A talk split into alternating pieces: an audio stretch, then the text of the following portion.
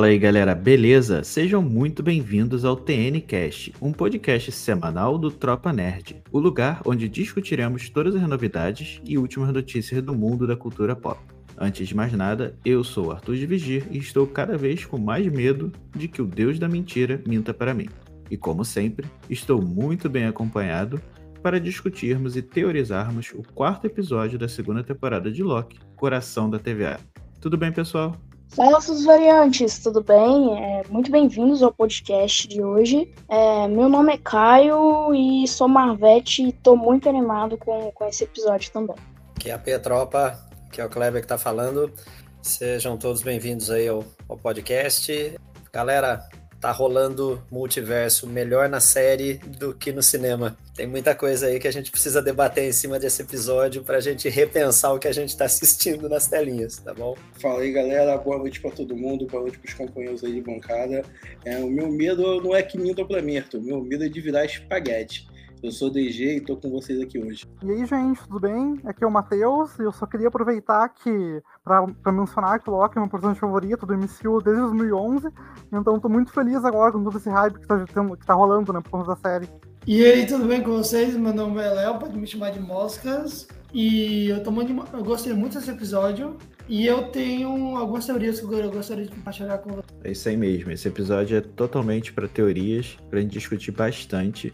Mas antes, fazer aqui um resumão, né? Depois de acompanharmos né, o Loki, o Mobius e a Sylvie enfrentando a Ramona e a cada vez mais terrível Miss Minutes, eu não sei vocês, mas eu tô com pavor dessa IA, no terceiro episódio, finalmente vemos a chegada do Victor Timely na TVA, para ajudar o Ouroboros a consertar o tear temporal. E é aqui que as coisas começam a ficar cada vez mais malucas. E é assim que o Timely chega ali na, na TVA, que ele começa a conversar com o Ouroboros, né? A gente vê o paradoxo do Kang, onde o Kang, né, que criou a TVA, ele baseou, né, ele ensinou o, o Ouroboros a, a, toda a parte tecnológica né, da TVA e ele criou o manual. E o Kang fala, né, o Timely no caso, fala que usou o manual do Obi para criar uh, toda, toda a tecnologia dele. E aí só aí já meu cérebro já explodiu. O que, que vocês acharam quando viram essa, essa primeira cena? Eu achei, eu achei muito, muito maneiro essa, essa sacada que eles fizeram, né? É, é, mesma coisa de referência ali com o nome Ouroboros, né? É, que é o símbolo do, da cobra comendo sua própria cauda, né? Então achei isso bem, bem maneiro, esse paradoxo que eles criaram aí. É o infinito, né? Aquele recursivo, né? Se eu não me engano. Isso, isso. E mais, mais ou menos aquela teoria do que veio primeiro, né? O ovo ou a galinha. Quem veio primeiro, né? O Ouroboros uhum. ou o Kang, né? O aquele que permanece. Aí a gente fica com essa questão que acho que não tem uma resposta correta para isso. Eu até é. achei esse ponto muito parecido também com aquele lance do episódio anterior, né? Quando tem aquela viagem no tempo que aparece a Ravona entregando o livro por Victor criança, porque é meio que um uhum. paradoxo, né? Daí, na verdade, a gente não sabe se ele primeiro foi aquele que permanece, que já tinha planejado lá na frente, ou se na verdade tinha partido do ponto inicial, né, em que o Victor criança encontra o livro e por conta disso ele cria toda a TVA. Então, acho que isso é muito comum em tramas de viagem no tempo, como o Doctor Who também, né? Uhum, exato. É, eu cheguei até a cogitar em algum momento da série de que o Ouroboros poderia ser uma versão do Kang, mas eu acho que isso. Não sei se isso responde que não, mas, mas ainda assim, né, é, é, foi uma das poucas coisas que ainda não foram respondidas, né? Porque o que eu tenho gostado muito dessa série é que todo, todo o mistério da semana é resolvido no, no, episódio, né? A gente tem conversado muito sobre isso. Que ela tá bem semanal. Assim, claro que ela deixa pontas soltas para os próximos episódios, para a gente ficar maluco querendo continuar assistindo. Mas ela tem se fechado muito bem no mistério da semana. Mas eu, eu, eu realmente tinha suspeita de que a gente poderia ter uma surpresa com, com o OB, mas pelo visto não, né? E eu não sei vocês, mas a todo momento eu fiquei com a impressão de que o de que o Kang ia fazer alguma Kang não, né, o Timely ia se virar contra eles ali. Não sei se vocês tiveram essa mesma impressão. Eu, eu não conseguia confiar nele, sabendo que ele era o Kang. Não, eu acho que essa impressão também muito se dá por causa do início, acho que do episódio anterior, né? que ele mente o tempo todo, né? Ele quer o tempo todo se dar bem aí, é, vendendo as invenções dele ali, que ainda não estão completamente finalizadas. Tanto que o próprio Loki fala para ele que ele é um trapaceiro, né? E ouvir isso do Deus da trapaça, que você é um trapaceiro, Exatamente. fica meio. e até engraçado, né? Então acho que é por isso que muitas vezes parece todo tempo que ele vai ter uma, um gatilho ali de passar a perna em alguém, mas acho que ele não está maduro o suficiente é, pelo menos até aquele momento, para ter essa questão da trapaça é, num nível maior, né? Acho que as trapaças dele são trapaças hoje mais terrenas, né? Como ele fazia ali no, na, na cidade, trapaças com dinheiro e tudo mais. Agora, uma trapaça multiversal, eu acho que ainda não chegou nesse, nesse ponto aí para ele. É, vocês não acharam esse negócio das invenções do Ken, do, do Victor, né? Muito parecido com a Leonardo da Vinci, porque ele, ele fala uma frase que me lembra muito da história do Leonardo da Vinci. Ele fala que ele tem as invenções, ele tem as ideias para fazer as invenções, ele tem como fazer, ele sabe como fazer, só que ele não tem como fazer porque ele não tem tecnologia bastante para isso. Leonardo da Vinci era exatamente isso. Ele tinha as tecnologias para fazer o avião, para fazer várias tecnologias que a gente tem hoje em dia, mas ele não tinha tecnologia bastante para utilizar as invenções dele, que ele, a, a, genialidade dele. Acho que tem muito. É, é como se ele estivesse à frente do tempo dele, né? É, eu é, também, também acho, até os desenhos, né? Lembram bastante os desenhos do Da Vinci, né? Se você olhar ali o, o, aqueles esboços, lembra bastante. Mas, mas ainda assim, né? A gente fica muito com essa. Ficou com esse paradoxo agora na cabeça e aí, por isso que eu fico um pouco na dúvida. Enfim, não vou falar do, do resto do episódio, né? Mas eu fico um pouco na dúvida por causa desse paradoxo, se, se ele é do bem ou não. Ele até cita, né, que isso que o DG falou, né, de, de trapaça e tal. Ele fala que é, logo ele, né, da onde ele veio ali, é o lugar das trapaças. Então ele tá mais do que acostumado com isso. É, mas realmente a gente fica ali com o pé atrás. Eu, pelo menos, fiquei com o pé atrás. Mas é, a série consegue fazer com que a gente goste do personagem. É, na, naqueles, naqueles pedacinhos ali, né? Ele é, dando dando chocolate pro guarda e tal. Então ele tá, a série parece que foi fazendo a gente querer gostar dele para depois dar uma pancada na gente. Então, é, eu realmente gostei muito da construção do personagem e de novo, né, o ator tá fantástico, assim, cada vez mais me surpreende. E aí até um parênteses aqui, o caso dele com a esposa ainda está em andamento, então a gente ainda não sabe o que, que, vai acontecer. Hoje, inclusive, dia 27, saiu uma notícia de que a Disney tirou o filme que ele teria destaque da timeline. É, seria lançado ano que vem, mas foi retirado. Então, enfim, tá bem, bem complicada a situação dele. Mas logo depois dessa, dessa, dessa introdução ao Kang, né, toda essa parte do paradoxo, a gente tem uma outra cena importante que é a discussão entre o Loki e a Sylvie sobre salvar ou não a TVA. Eu não sei vocês, mas foi outra cena que eu gostei muito. De novo, show de atuação dos dois, né? Tanto do, do Tom Hiddleston e da Sofia de Martino, foi, sim, a atuação fantástica. Mas eu ainda, eu, eu achei interessante essa frase final ali da discussão, né? Nós somos deuses. Quando ele vira para, quando o Loki vira para Sylvie e fala, não, nós somos deuses. Ela indaga ele se a gente vai brincar de deuses ou não. É, essa foi outra frase que eu fiquei pensando muito. Será que o Loki tem, tem intenção de um dia dominar a TVA ou coisa parecida? Foi até algo que o, que o Thiago Romariz comenta no vídeo dele, né, sobre, sobre esse episódio. O Thiago Romariz falou que ele acha que para os próximos que a gente pode ver no final, né? Eles meio que como chefes da TVA. E aí eu fiquei com essa frase na cabeça. Será que ele tem essa intenção? Tem uns rumores, no caso, que não dá para saber ainda, já que falta um bom tempo, né, a gente ter, até a gente ter depois, posteriormente, os filmes dos Vingadores, mas esse rumor fala que o Loki meio que assumiu um papel do Nick Fury nas fases anteriores, né, então aparentemente ele ia recrutar personagens espalhados pelo multiverso para combater a massa do Kang, né. Então até acho que até pode acontecer, talvez, ele assumir esse papel, mas a impressão que eu tenho, pelo menos, é que eu não acho que ele vai voltar para aquela metodologia que ele tinha mais maléfica, sabe? Eu acho que já tá bem traçado ali a evolução do personagem. Uhum. E eu até chuto que, considerando o futuro do MCU, eu acho que o Tom Hiddleston, depois do Guerras Secretas, eu acho que ele não volta pro estúdio, eu acho que ele vai encerrar a participação dele ali. E eu até chutaria que, não talvez em termos assim de relevância, mas eu acho que o Loki ele vai ter um desfecho para essa fase 5 parecido com o desfecho que o Stark teve na, na fase 3, eu acho, que ele meio que vai ter algum sacrifício ali em relação a, a essa jornada de redenção que ele tá tendo. Eu, é a especulação que eu tenho, sim, pelo menos. É, o diretor falou já que o Loki vai reencontrar o Thor, no, acho que depois dessa temporada. Ele vai voltar a ser o Loki de antes, segundo o diretor. Ele tem plano disso. mesmo? Eu, não, eu acho que o, o, Loki que a gente conhecia, o, o Loki amigo do, amigo do Thor. Acho que ele vai voltar, vai reencontrar com o Thor, o Thor vai ver que ele tá vivo e eles vão, ele vai ficar lá. Vai voltar o ter o papel original que ele tinha antes. Uhum. Pelo que o diretor falou. Na verdade, o, o que eu tinha visto no livro, ele falava ali que desde a primeira temporada, né, eles sempre tiveram a ideia de eventualmente juntar os dois de novo, né? Só que eu acho que como Loki ele tá muito não preso, mas ele realmente ele tá muito com aquele objetivo ali no MCU de ser essa amarração do multiverso, da TVA.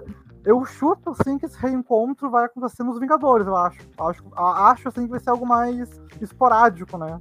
Palpite, pelo menos.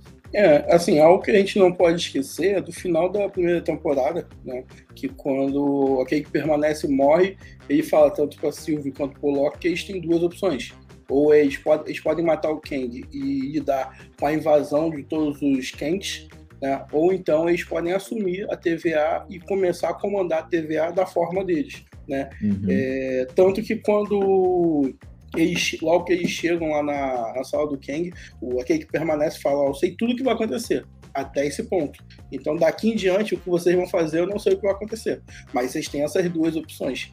Então, acho que é quando o Loki diz é, nós somos deuses, eu acho que justamente ele está pensando em ser o líder de alguma forma da TVA. Tanto que antes, o, quem comandava a TVA era o Ken, com a equipe dele ali, né? E logo de seguida ele se esconde e quem passa a comandar são aqueles três robôs que são como se fossem entidades e deuses então, na verdade, só tinham deuses de mentira, que o Kang não era deus, os robôs menos ainda.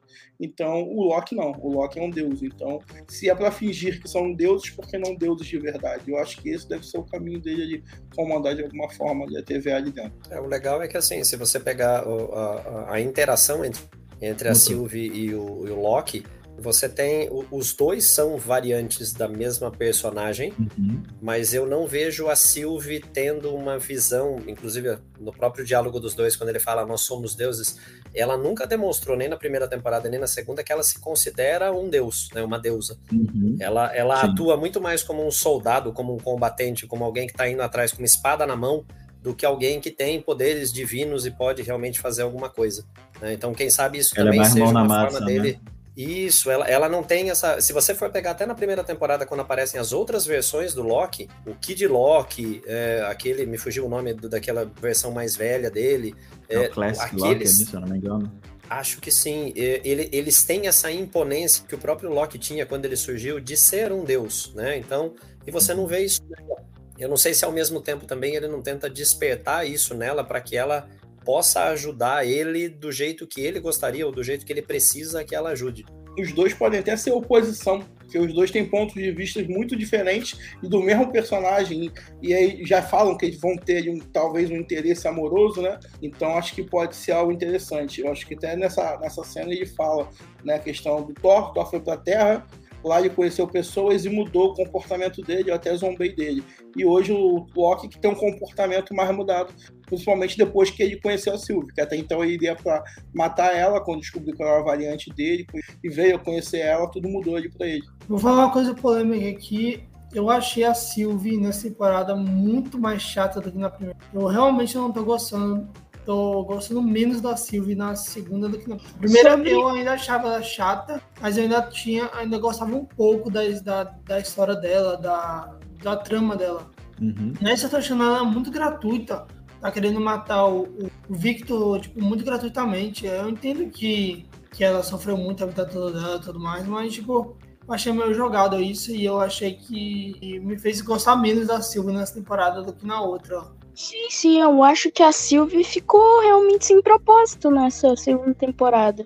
Então acho que ela tá ali porque ela tem que estar tá ali, porque ela fez parte da primeira, mas eu acho que ela não faz simplesmente diferença nenhuma na série. Só deixa os episódios mais lentos e chatos. Então, tipo assim, eu acho que a Sylvie tá bem cansada nessa segunda temporada. Uh, tem dois pontos que eu queria comentar sobre a Sylvie, né?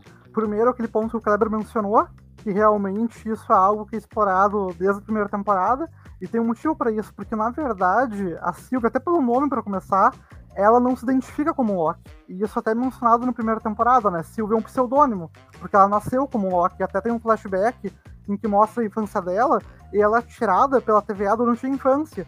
Então ela realmente não tem uma imponência, ela não tem um comportamento divino, porque ela não cresceu como Loki. Ela não teve contato, ela não se desenvolveu, na verdade, em Asgard, né? Então ela passou a é, vida a criação toda... é completamente diferente, né? Isso, ela passou a vida dela toda fugindo, né? Tanto que ela, quando ela conhece o nosso Loki do Tom Hiddleston, ela comenta que ela não gostava de ser chamada dessa forma, porque ela abominava, né, a perseguição que ela sofria por conta do legado, né, da, da versão original do personagem. E eu acho que sobre uh, uh, na verdade, a questão ali que vocês tinham mencionado de ser um pouco estranho ela querer inicialmente ali matar o Victor, eu acho que faz muito sentido com o que o DG comentou daquele diálogo, por conta que, se a gente parar para pensar, uh, aquele diálogo ali sobre os dois é muito, na verdade, um paralelo, né? Porque se a gente for comparar a Sylvie da primeira temporada e da segunda, ela é muito mais parecida com o Loki do primeiro filme, que é aquele Loki uhum. que ele é muito mais rancoroso, ele ainda não passou por uma jornada de transformação, então eu acho que a Sylvie dessa primeira temporada, ela tá muito ali também pra servir de um paralelo pro Loki mais heróico que a gente tá vendo agora, né? Então aquele diálogo ali do Loki falando que, ai, que contando para ela o que ele passou com o Thor, né? Que ele tinha zombado dele pela mudança. Eu acho que tudo isso aí faz parte do arco ali de transformação deles. E na questão da Sylvie estar tá dispersa na temporada, eu particularmente, não entro no mérito de ser chata, não, mas eu acho que na verdade ela é essencial nessa temporada, porque é a Sylvie que faz o questionamento ali do livre-arbítrio, né? Tanto que uma das melhores cenas para mim nesse episódio também é na hora que ela dá aquela. que ela tem aquela discussão com o Mobius, né? Que ela fala, ah, como é que vocês estão vendo as linhas do tempo aqui, vocês tratam com, com tanta banalidade. Então acho que esse livro é muito importante para essa questão do, do livre-arbítrio. Tanto que eu acho que faz muito sentido também no episódio anterior ela poupar o Victor Timely quando ele fala que ele pode fazer as próprias escolhas, porque se a gente parar pra pensar, toda a revolta que Sylvie tem na primeira temporada é por isso. Porque ela era perseguida por algo que ela ainda nem tinha feito. Então ela nunca teve liberdade, né, pra viver a vida dela. Então acho que, em termos assim de tema da série, ironicamente, eu acho que ela até combina mais com o tema da, ali de viagem no tempo, de escolhas do que o nosso próprio Loki, que a gente gosta mais pelo carisma, de fato, né? É, e eu acho que assim, até complementando isso, eu, eu particularmente acho que ela não só é essencial, como tipo, ela eles tentaram mostrar na série, né, ali no, nos dois primeiros episódios, acho que até mais no primeiro, de que ela não era, ela, ela não precisaria estar ali realmente, tanto é que ela tenta seguir a vida dela. Ela tipo, ela fez o que ela tinha que fazer, que era matar o, Kang, né? Na verdade, aquele que, aquele que permanece. É, e ela tenta seguir a vida dele, dela, mas o Loki não deixa, né? Traz ela de volta para esse furacão. E aí quando ela vê que de fato o, aquele que não, aquele que permanece não morreu, aí ela entra na história para dar o livre arbítrio para todo mundo. Então eu acho que eu, eu, eu já acho que ela é essencial, assim. Eu acho que ela é o eu, eu particularmente acho ela muito boa nessa série. Eu gosto muito do personagem dela. Eu acho que a tríade ali, né? A Sylvie, Loki e Mobius eu acho fantástico. eu acho que também, assim, a, talvez o ponto da galera não ter gostado muito dela nessa temporada, porque talvez ela não seja o personagem principal dessa temporada. Na outra, ela, uhum. a gente estava sendo apresentado a ela. Então tinha uma história para ser contada da Sylvie. Tinha que se apresentar uhum. aquele personagem, a história por trás dela, e a gente se apegou a ela. E nesse, ela praticamente assiste a jornada, porque foi o que você falou. Ela não queria estar ali, ela queria estar na dela, uhum. trabalhando lá no McDonald's, vivendo a vida mundana dela. E ela acaba sendo arrastada para isso. E já o, Victor, o Victor Time, esse episódio a gente está sendo apresentado a ele, contar a história da origem do aquele que permanece. Né? Porque a gente sabe o fim dele, mas a gente não sabe como começou tudo isso. Né? Na verdade, a gente acha que sabe o fim, né? Porque tem o paradoxo, o que é o fim, o que é Exato, o começo, é. né? Então, a gente está sendo apresentado a um outro lado da história dele. Então, talvez por isso que parece que ela é um personagem chato, porque não tem o que acrescentar nesse momento, porque o foco não é ela. Né? O foco é um outro personagem. Ela está meio que ali acompanhando né, tudo que está acontecendo.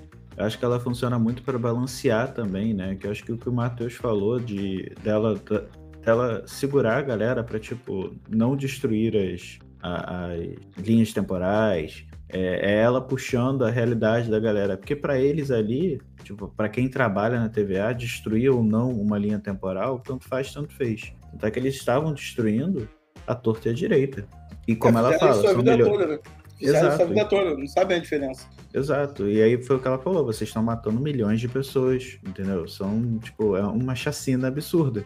E aí eu acho que ela serve muito pra isso, sabe? Puxar a galera de volta e falar, olha, será que vocês estão fazendo certo? Por incrível que pareça, é um Loki que a gente tá vendo puxar todo mundo pra, pra realidade, né? Falar, olha, galera, peraí, vocês têm certeza disso? Pô, botar o Não, e- Timely dentro da TVA. Pô, pelo amor de Deus, gente, vocês E- têm e por, certeza outro, disso? e por outro lado vem o Loki, né, falando, mas a gente também tá salvando milhares de vidas. Então fica naquele outra questão que se levanta. Enquanto a gente tá matando um monte de vida, estamos salvando um monte de vida. É quase o que o Thanos fez. É a escolha. Vamos matar um para salvar outros. V- Vamos combinar que o- os dois primeiros episódios é muito parecido com o que acontece com o Thanos realmente, né? Porque se você pensar no final, ele estala os dedos, metade desaparece, ele vai pro planetinha dele, vai viver da plantação dele, tá tudo certo. Final da temporada do primeiro Loki, a Sylvie mata aquele que permanece, e onde ela vai parar? No McDonald's, levando a vidinha dela. Ou seja, missão cumprida, vou pro meu cantinho, vida que segue. É, não, eu, eu também concordo. E aí, assim, depois dessa conversa deles dois, né, que como a gente falou foi bem legal e, e rende aí bastante discussão, a gente tem uma das cenas que, pra mim, é uma cena simples, entre aspas, mas uma das mais violentas da Marvel ao mesmo tempo.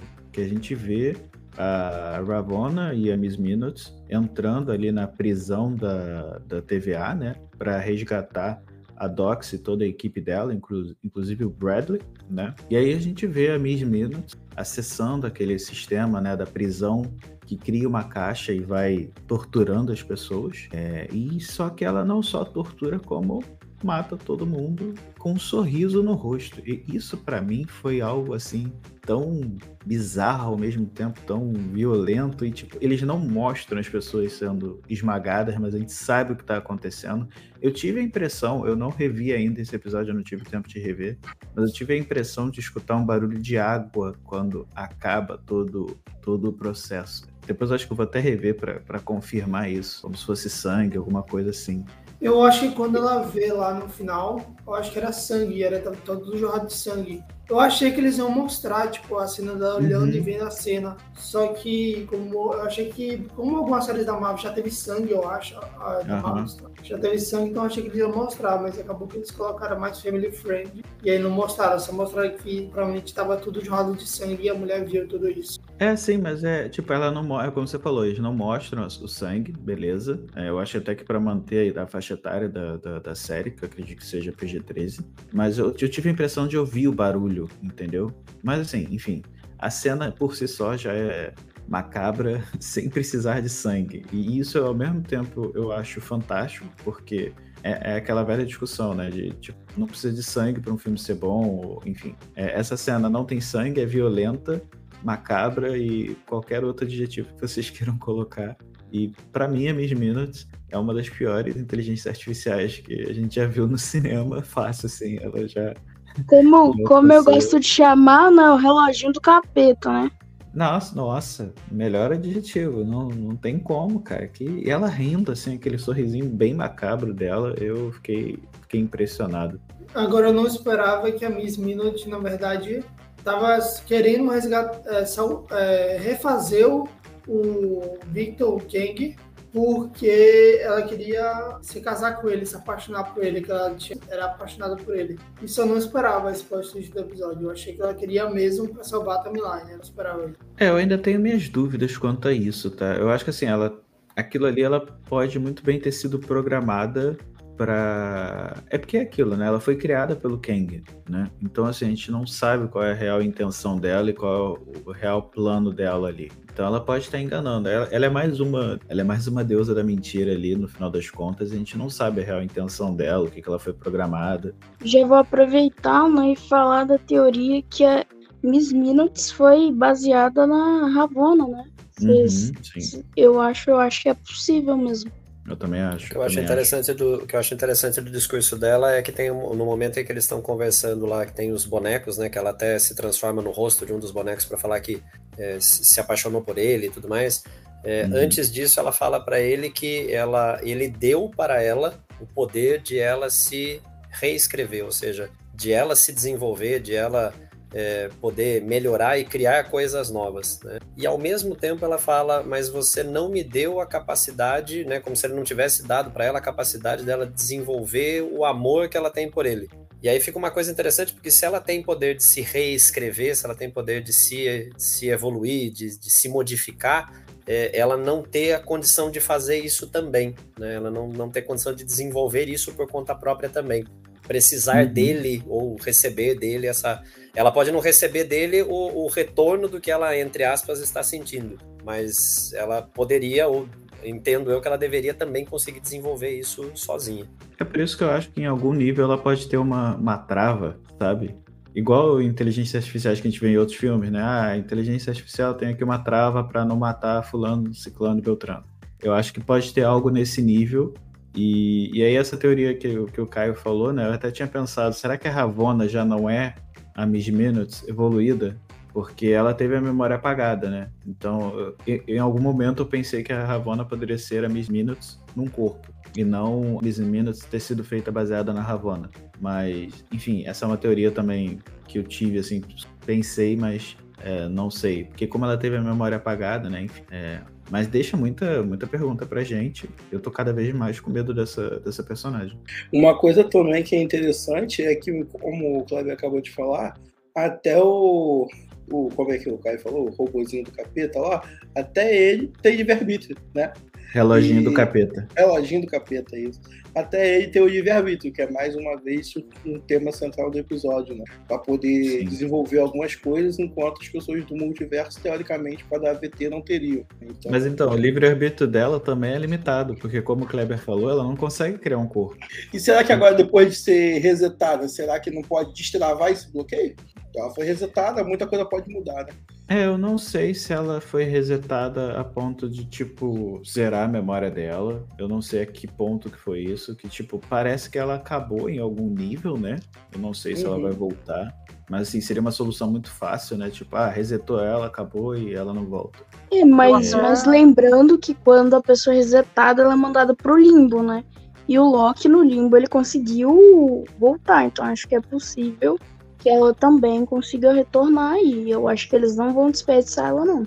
É, eu até ia comentar que essa cena no caso em que a Miss Minutes ela é uh, no caso reprogramada, né, e ela volta para aquele modelo arcaico, eu achei muito legal aquela cena que por um segundo ali, quando ela ainda tá se desfazendo, ela consegue voltar para a forma original dela e ela fala pro Victor que ele nunca ia se tornar a versão definitiva do Kang, né? E sobre a Ravonna também, eu acho que até num dos teasers que saíram da temporada completa, eu acho que tem uma cena, muito brevemente, que mostra ela no limbo, né? Então, provavelmente, uhum. eu acho que no episódio 5 ou no 6, a gente vai ter uma sequência, né, do, do arco da personagem.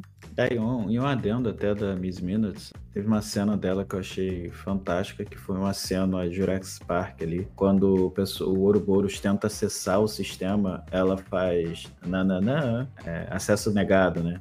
E aquela cena é igualzinha de Jurassic Park. Na hora que eu vi, eu me, eu me senti o Leonardo DiCaprio apontando pra tela. Quase que eu aplaudi, porque eu adoro Jurassic Park. Outra coisa interessante que eu vi da Miss Minute, uma referência, foi que no comecinho do episódio, a Miss Minute, ela tá falando, eu acho, com a mulher, e aí ela fica preto, preto e branco alguma uma cena, tipo, ela muda a fisionomia dela pra preto e branco, a cor.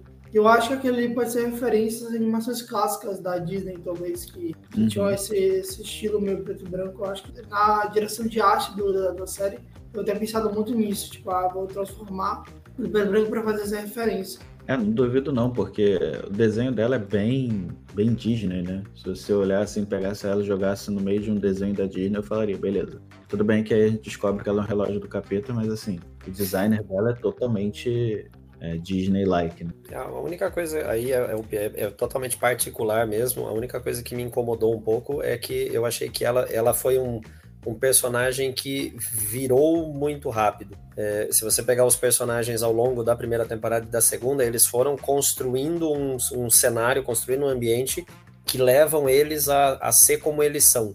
Eu, eu achei uma virada, só uma virada de chave muito rápida para ela ser uhum. aquela criaturinha simpática que você tinha na primeira temporada e ela virar o relógio assassino da segunda, entendeu?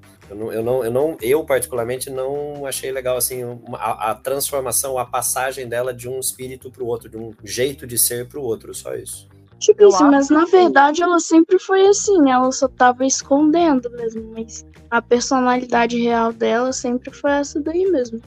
Eu só ia mencionar que realmente concordo até que foi um pouco brusco, né? Se a gente for comparar em relação à primeira temporada, mas no último episódio da primeira, ela já tem ali uma virada de chave, né? Não tão forte, óbvio, que nem agora na segunda, na, na, segunda temporada, mas já tem, né?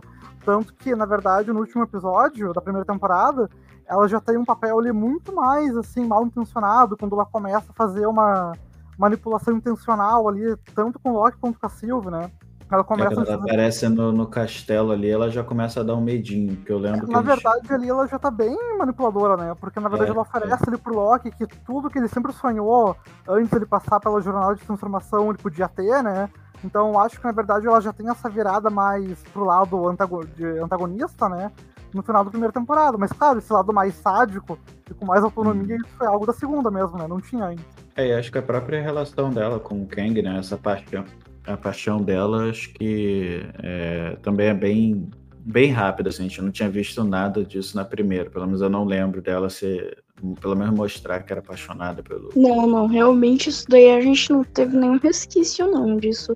É, realmente foi algo acho que foi realmente algo dessa segunda temporada, como o Kleber falou mesmo. Ou assim, uma coisa de descontrole, sabe assim? Uhum. É, você pega o final da primeira temporada, quando você falou, ela tava ali mais naquela. É, é, ela até passa um pouco de agonia, do tipo assim, o que ele vai fazer vai me prejudicar, então eu vou tentar contornar a situação para que ele não faça. E aí ela vai tentando cercar, ela vai jogando coisas para ver se ele muda de ideia e tudo mais. E realmente ela, ela tem um destempero ali mas ela, ela virou assim um boneco assassino assim muito automaticamente, né? Ela perdeu o controle totalmente, como se uma das travas, como a gente comentou agora há pouco, dela não poder fazer alguma coisa, como se uma das travas tivesse simplesmente sumido, caído. Talvez uma dessas travas seja justamente a morte do aquele que permanece. A partir do momento que ele não está ali, é ela que tem que liderar ela que tem que trazer ele de volta né, à vida, né? ela que tem que ajudar a criar ele. Exatamente, isso então, provavelmente. Essa foi uma das coisas que fez ela destravar ali nesse momento. Porque sem é, ela isso... ele não existe. Né? Sim, sim, exatamente. Então eu acho que tipo, ele pode ter realmente programado é, ela para quando ele morresse, ela começar a agir dessa forma para colocar ele no topo novamente, né? Eu ia comentar, assim, que eu acho, assim, que foi um pouco apressado realmente, né? Embora, de fato, tenha essa justificativa, mas uma impressão que eu tenho em alguns casos, não tanto nessa série, que eu acho que ela é bem redondinha no geral, mas eu, às vezes eu acho que em alguns casos, de fato, esse formato que a Marvel tem de seis episódios, com uma duração ali meio quebrada também, eu acho que de certa forma isso acaba prejudicando um pouquinho algumas coisas, né? Tanto que um outro ponto que eu acho que se assemelha um pouco com o Kleber falou, não chega a me incomodar, mas particularmente eu acho que até por conta da repercussão que teve o episódio anterior, quando tem aquela cena em que tá ela e a Ravonna naquele lugar lá do fim dos tempos e ela fala que vai contar um segredo para ela, eu até já imaginava que o segredo seria aquele, só que eu achei tão sintético aquele momento agora, uhum. nesse último episódio, em que ela mostra pra Ravonna aquele diálogo dela. E fora que aquele diálogo, querendo ou não, isso me incomodou um pouquinho, que é literalmente a gravação que a gente viu lá no, no primeiro episódio. Então, apesar de eu ter achado bem redondinho fazer sentido, eu tenho a impressão que em alguns casos a Marvel ela se beneficiaria, né, se ela tivesse um pouco mais de tempo, né, para adotar esse formato televisivo e trabalhar algumas coisas com mais calma. Porque eu acho essa virada da Miss Minutes muito legal, mas de fato, né, como o Kleber mencionou, se isso fosse trabalhado mais lentamente ao longo da temporada, eu acho que até talvez fosse mais impactante, né? Então até espero que lá na. Isso eu acho que é uma pauta para outro podcast, mas eu espero que lá na frente a Marvel comece a reconsiderar esse formato de fazer séries um pouco mais longas, né? Com mais tempo para trabalhar algumas coisas. É, eu acho, eu acho que a série de Loki se encaixa em oito episódios fácil, assim. Em oito, oito episódios tem muita coisa para explorar. tipo, muita, muito mais tempo para desenvolver personagem. Então acho que seria uma boa eles terem feito é, em oito episódios. Eu acho que seria melhor do que seis. Agora eles vão mudar isso, eles estão querendo agora contratar showrunners para fazer as séries, então acho que as séries vão ter de 10 a 12 episódios, alguns vão ter 12, eu acho que vai ser por aí. Hum, eu acho que não, é, nenhuma vai ter mais de 6 a 5 episódios, não, as séries. É, e aí, aproveitando até o que o, o que o Matheus falou, né, dessa cena da, da Ravonna com, com a Miss Minutes e tal, ela contando ali o, o, o segredo, né, que no final das contas nem é tão, tão segredo assim, né, que a memória dela foi apagada. É, eu não sei vocês, mas eu gostei muito da direção de arte desse episódio, quando mostra ela olhando a cena, e aí você vê a cara dela atrás da tela, entre aspas, né? Que é uma projeção ali. Eu achei bem legal, achei uma solução criativa. E, a outra coisa, eu legal. não sei se vocês já comentaram, é, mas lá no começo do episódio eles vão passando pelas timelines, né? É, e eu achei muito bacana, eu achei sim espetacular, eu achei ficou muito bonito. E até me lembrou um pouco X-Men naquela parte que eles vão passando a câmera assim por várias eras. Eu acho que a câmera ele ficou bem parecido à filmagem assim. Eu achei bem bacana. A direção de arte em si, eu acho que é muito tem muito é muito parecido com o Doctor Who.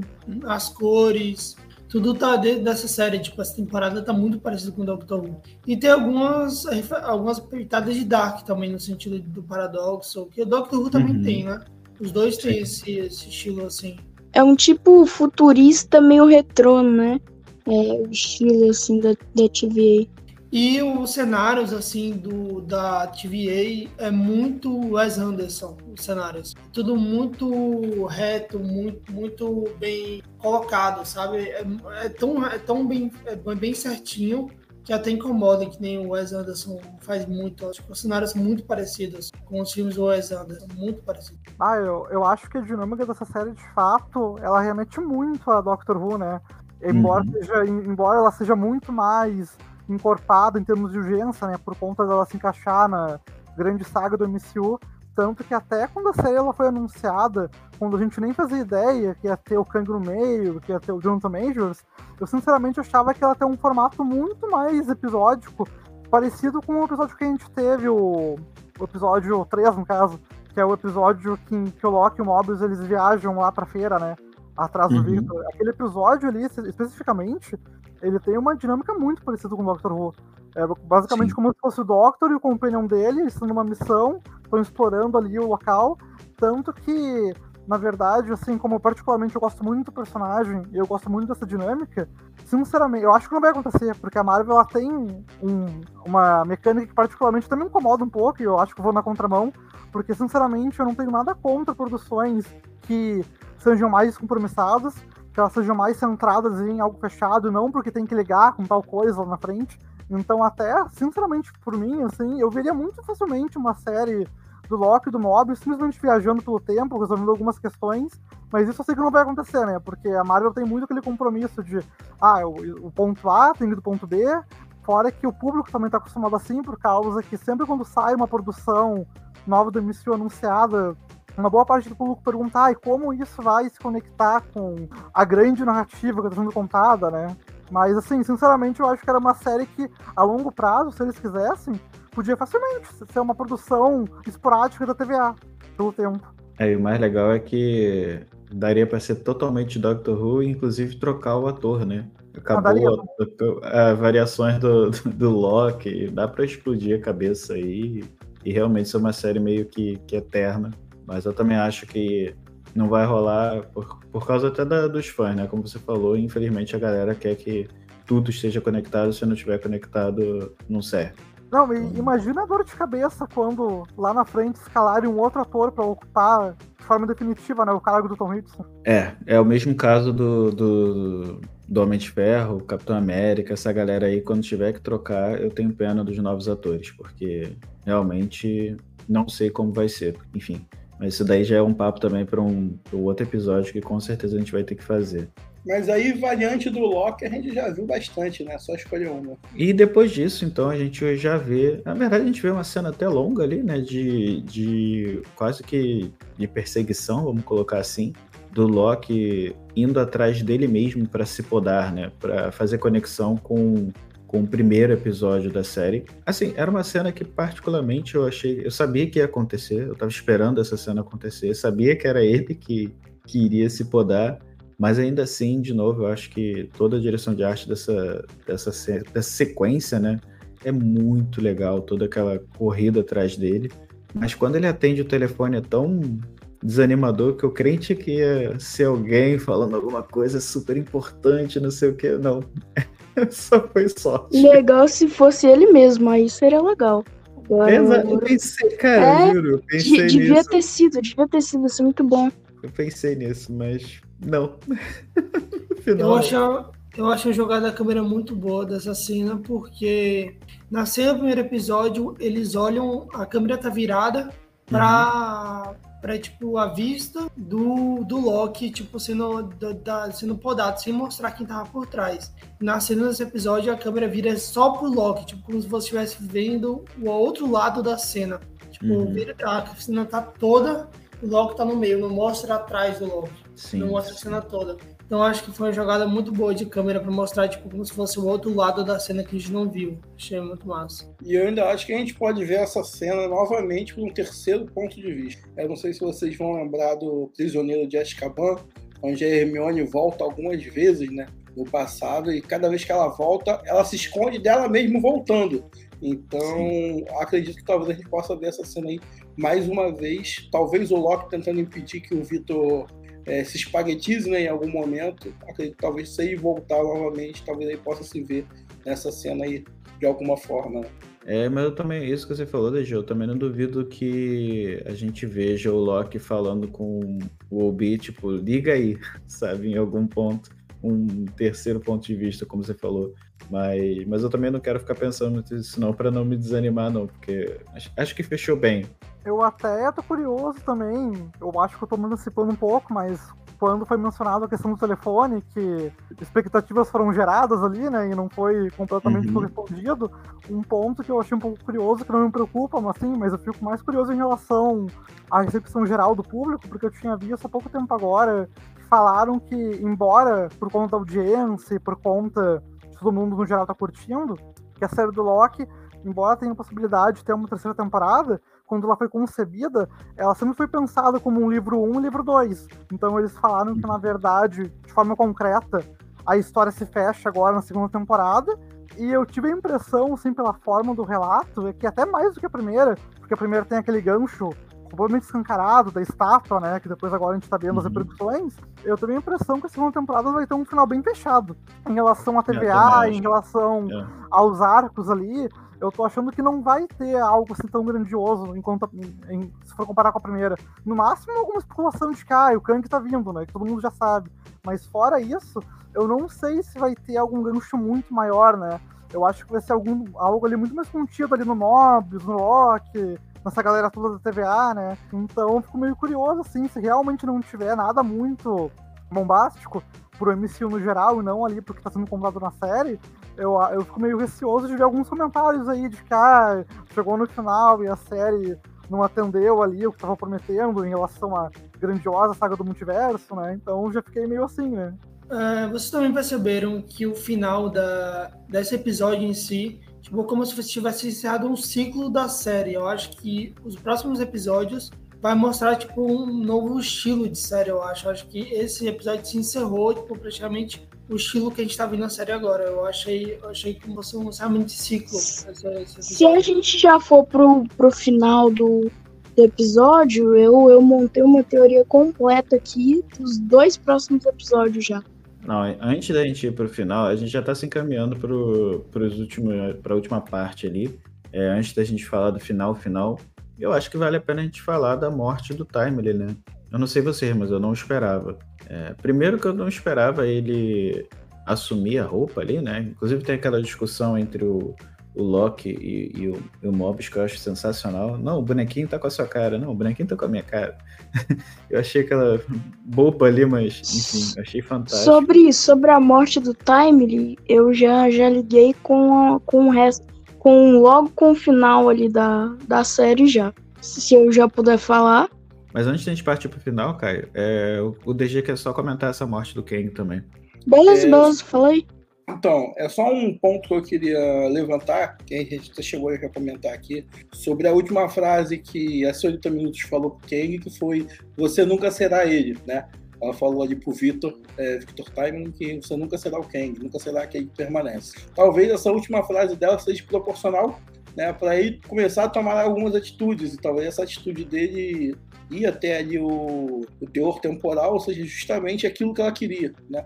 Fosse mais um empurrão dela para ele realmente entrar ali e sofrer aquilo que ele sofreu daquela forma, e a gente não sabe se aquilo foi realmente uma morte, se foi transportado para algum local, né? Fica essa que a gente vai discutir agora. É, inclusive eu acho que assim, toda. Eu não sei se foi impressão minha ou se eu que tô com muita pinimba por já saber que ele é um vilão, mas parece que toda, toda a série, tipo, quando ele surge, ele já surge em frente ao rosto dele. Então ele vê que ele vira um cara imponente, né? O rei e tal, não sei o que, o chefe da TVA. Depois tem essa frase. Depois ele toma a boa intenção de ir lá e, enfim, conectar o, o, o equipamento ao tear. É, eu fico um pouco na dúvida se, se de fato, de novo, você estava com boas intenções, porque aquele equipamento era realmente para não ser nada. Tipo, a gente acompanha esse equipamento desde o segundo episódio, né? E agora vai virar nada, tipo, perdeu o equipamento, sabe? Eu, eu ainda tô um pouco na dúvida. Eu acho que ele não morreu, mas, enfim, Aí só a gente só vai saber. É, talvez isso que você falou foi algo interessante, que talvez ele soubesse que aquilo que estava acontecendo é o, aonde levaria ele. Por ele ter uhum, criado o, o equipamento. É exatamente o que eu vou falar. Isso, então vamos, vamos, vamos abrir aqui para as teorias. Explodiu o TA, beleza. E aí, pode falar, Caia. Então, minha teoria é que o, o TA é uma grande máquina de, de podar as coisas. Então, o que, que eu pensei? Assim que ele explodiu lá no final, ele não só mandou o Victor, como a galera toda da TVA pro limbo. Inclusive, eles fizeram antes, antes, antes disso acontecer, a Ravonna também foi podada. Então ela também foi mandada para o limbo. E aí eu já puxo um gancho pro, pro próximo episódio. O próximo episódio, eu acho que pode ser eles tentando sair do limbo. E quando eles saem, vai ser o penúltimo episódio. Só que o, o, os Kang já podem ter tomado tudo ali. Então é uma teoria bem espirocada, mas eu acho que faz sentido. É, não, dado o momento atual, não duvido de nada, porque eu particularmente não esperava esse final. Nem a morte do Kang, né, do, na verdade do Timely, e muito menos que o Tear fosse explodir, porque a gente, a gente até comentou, né, agora há pouco, que todo episódio eles estavam fechando as histórias, né? A única coisa que a gente estava acompanhando até agora era a provável explosão do Tear. E aí, nesse episódio, eu achei que a gente ia encerrar essa história e a partir do, enfim, do quinto, do sexto episódio, a gente teria, sei lá, a volta da Ramona ou coisa parecida, a própria Miss Minute. Mas não, ele explode e aí realmente não dá para saber. Porque em teoria todo mundo vai virar espaguete. Então matou todo mundo, né? Eu já sou um pouco mais viajado e eu acho que o Victor, na hora que ele teve a explosão, eu acho que ele vai, ele se tornou o Kang ali. Eu acho que aquele é o nascimento do Kang. Porque se você reparar na explosão, além de ter arrastado o tempo todo aquele lugar, negócio lá, tipo, na hora que eles estão olhando e tá formando alguma coisa, tá indo atrás ele, sabe? Eu acho que é muito parecido com a ideia de Big Bang, sabe? Alguma coisa assim que tá, tá uhum. se criando. Então eu acho que ali o Kang foi formado, sabe? Eu acho que eu acho que o Kang não vai voltar nessa série, eu acho que ele vai ser formado, vai tipo sumir, vai tipo pro futuro, sabe? E a gente não vai mais ter ideia do Victor na série. Eu acho que mais pra frente na Marvel a gente vai descobrir que, na verdade, é aí que ele se tornou o Kang, eu acho. Vendo o pós-crédito do Gilol, que mostre ele lá, tipo, se transformando no Kang, indo pro futuro e tudo mais. É uma coisa meio assim. Porque eu acho que a dinastia de Kang, eu acho que eles vão fazer um flashback do Kang, eu acho. Acho que eles vão contar a história de Kang, do Kang, eu acho. Mostrar ele no futuro, eu acho que não vão deixar a história de lado do personagem. Ah, isso é um ponto que eu até não tinha pensado assim de forma detalhada nesse nível, mas uma, uma coisa que eu acho que ela mencionou que é a cara do MCU fazer é que mesmo em toda essa construção que a gente está vendo, principalmente na série do Loki, né, em relação a elementos de viagem no tempo, de multiverso, eu acho que provavelmente o background definitivo do Kang a gente vai ver só no filme mesmo. Porque Sim, eu acho que, querendo ou não, ainda o MCU ele tem muito aquela coisa de que nem todo mundo, o público geral, tem esse comprometimento que os fãs têm de acompanhar literalmente cada produção que o MCU lança, né? Então acho que a gente tá vendo várias pistas e uh, elementos que vão se juntar, que vão se convergir lá na frente, mas eu acho que mesmo a explicação definitiva e toda essa amarração vai acontecer no filme. É o que eu tô achando. É, não, só para E aí, até em cima, em cima disso que você falou, Matheus, é, é o próprio primeira, a própria primeira temporada, né? É, ela é tipo uma gota no oceano do que foi o multiverso ali no Multiverso da Loucura. Então, assim, a série em si não teve tanta influência. Loki, na verdade, né, não teve tanta influência em, em Multiverso da Loucura, por exemplo, mas a gente teve WandaVision influenciando, né? E eu acho que WandaVision era muito mais importante para pro, pro Multiverso Loucura, por exemplo, que Loki. E aí, só, só um adendo aqui pra gente continuar discutindo. Teve algumas cenas nos trailers que ainda não foram mostradas, né? Por exemplo, a Sylvie virando espaguete. Eu lembro que tem uma cena dela que ela olha assim as coisas estão virando espaguete ao, ao redor dela. Tem a cena do, do Mobius no, no jet ski, a gente ainda não viu.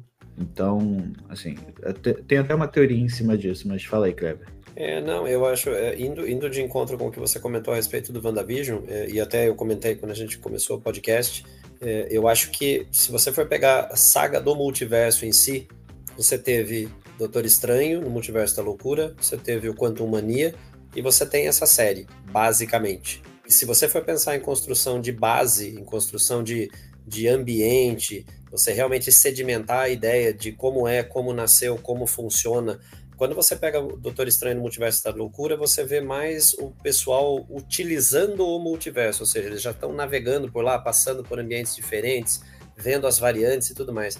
Mas toda a origem do processo está vindo daqui.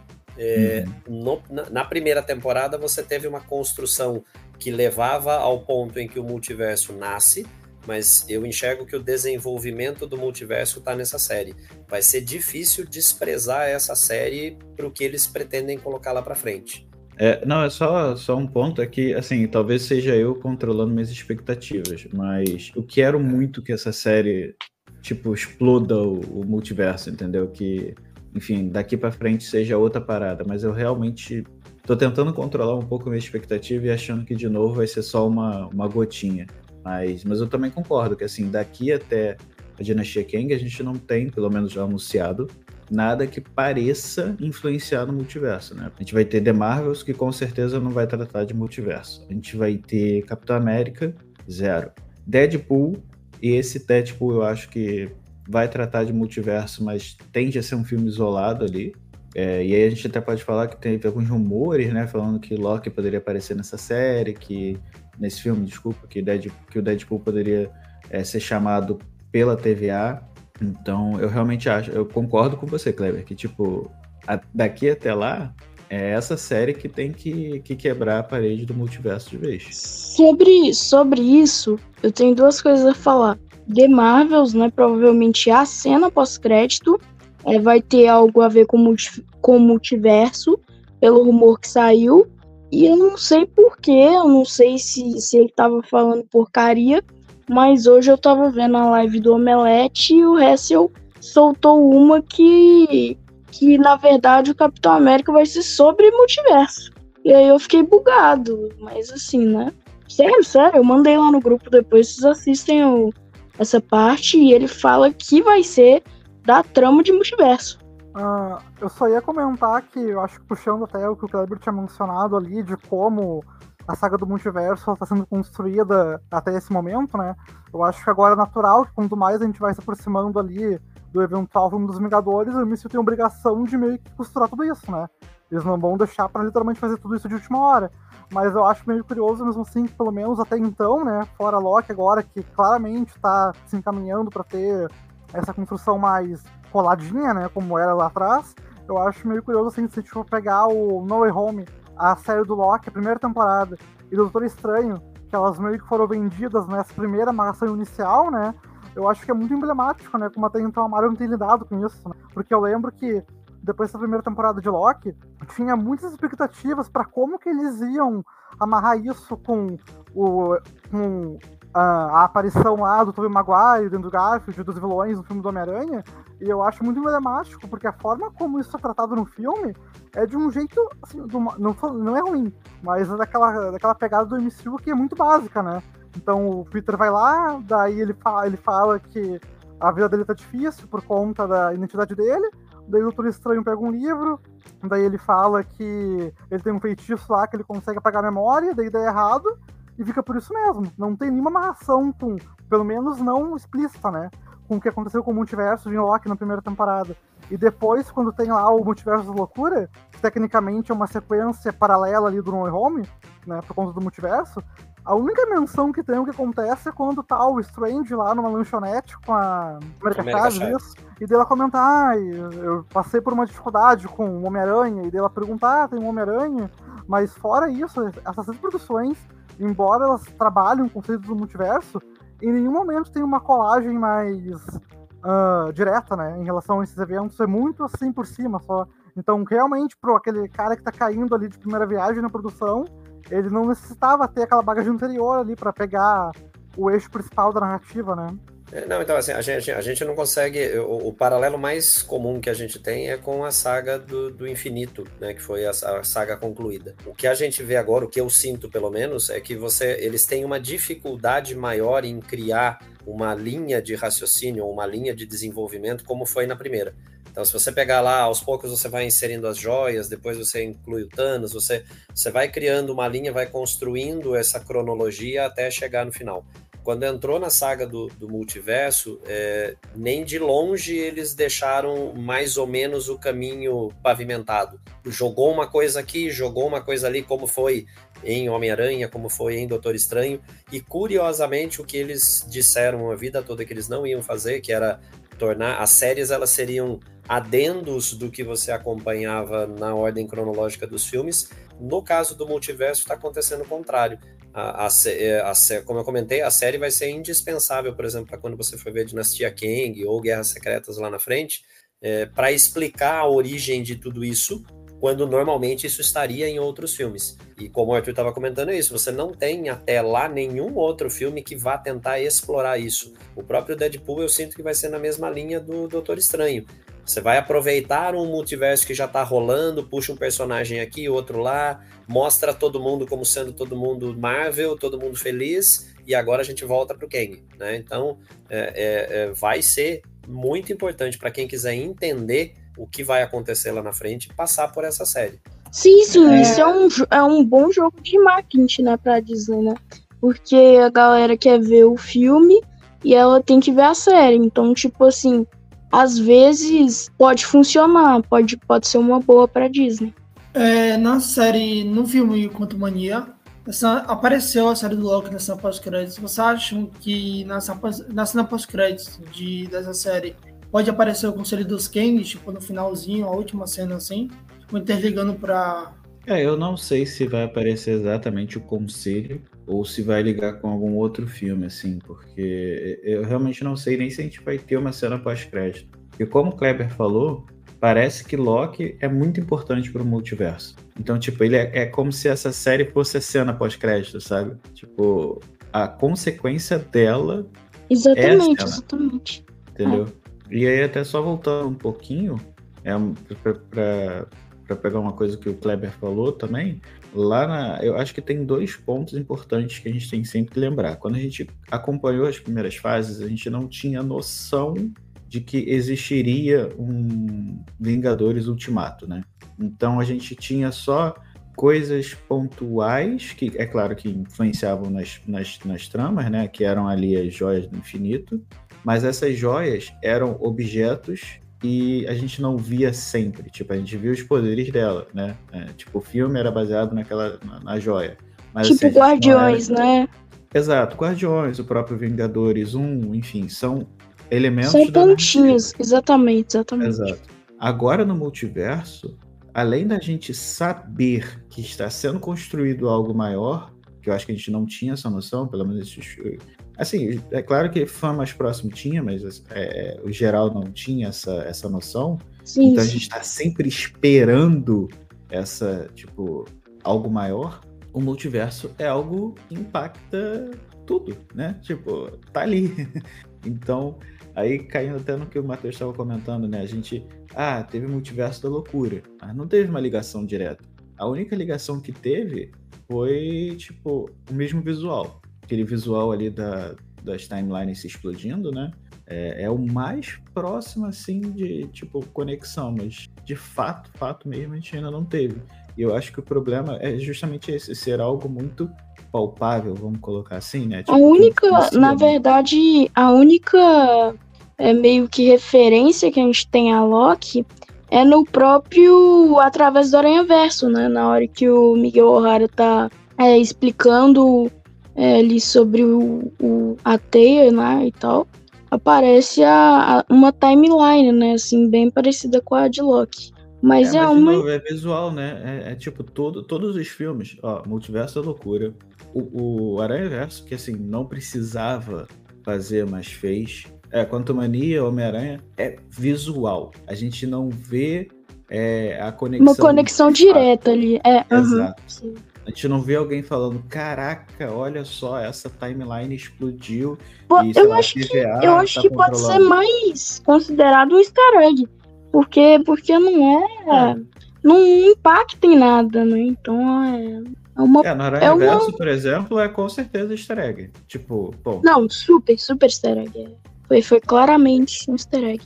Até uma coisa que me chamou a atenção, que é bem verdade, eu não tinha parado pra pensar por esse lado, né? Que o criador mencionou das séries do MCU, elas estarem com um papel basicamente de uma Wikipedia, para aqueles fãs que querem pegar um contexto maior do que está acontecendo, não por coincidência, agora já que é da gestão da Disney, é muito o que acontece com Star Wars também. Porque Star Wars teve uma trilogia no cinema, e é uma trilogia que ela é muito vaga, ela tem um estilo até um pouco parecido com o MCU em relação a nos aprofundar muito em algumas coisas, uhum. e daí para aqueles fãs da mensagem de core que querem pegar o contexto, tem que assistir as séries que a Disney mais faz, e inclusive ler os quadrinhos. Então até, eu não vou entrar nesse assunto, mas eu acho muito parecido por conta que a última trilogia de Star Wars, que foi protagonizada pela Rey, ela foi muito vaga em termos ali de construção de mundo. E agora, uhum. até as séries recentes como Azoka e Mandalorian, lentamente estão pavimentando o caminho para chegar naquele cenário que a gente viu lá nos filmes. Então isso é muito também o que, o que a Disney está fazendo com a Marvel, na verdade, né? Porque até o próprio Multiverso da Loucura, para quem chega lá e vê o filme, tu até entende um pouco a jornada da Wanda. Mas pra te realmente entender o drama dela, tu tem que ver a série, de fato, né? Tanto é que teve aquele problema de que parece que os roteiristas do filme não tiveram contato com os roteiristas da série. Uhum. Então, tipo, a gente termina a série achando que o luto dela estava resolvido e começa o filme com, com ela, tipo, lidando com o luto de novo rolou muito essa, essa briga, né, interna, vamos colocar assim. O próprio Sam Raimi não viu é, WandaVision, né, então, assim, eles não, não conversaram, assim, não. E parece que está virando realmente uma, uma ferramenta de correção, né? O, o, uhum. o que uhum. seria inicialmente um complemento está virando uma ferramenta para você corrigir um, um, erro de rota aqui, é, colocar uma cena a mais que faltou ali. Então você vai pegando cada um desses episódios para poder consertar alguma coisa que você deveria ter feito nas telas. Meu receio é que a partir de agora, porque a impressão que dá é que ainda o multiverso tá uma coisa represada.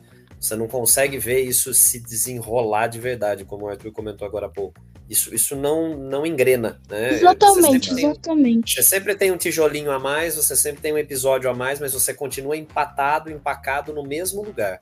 Isso incomoda bastante, porque o nome da saga é Saga do Multiverso. E então, tipo, cadê o multiverso, né? A gente quer ver o multiverso.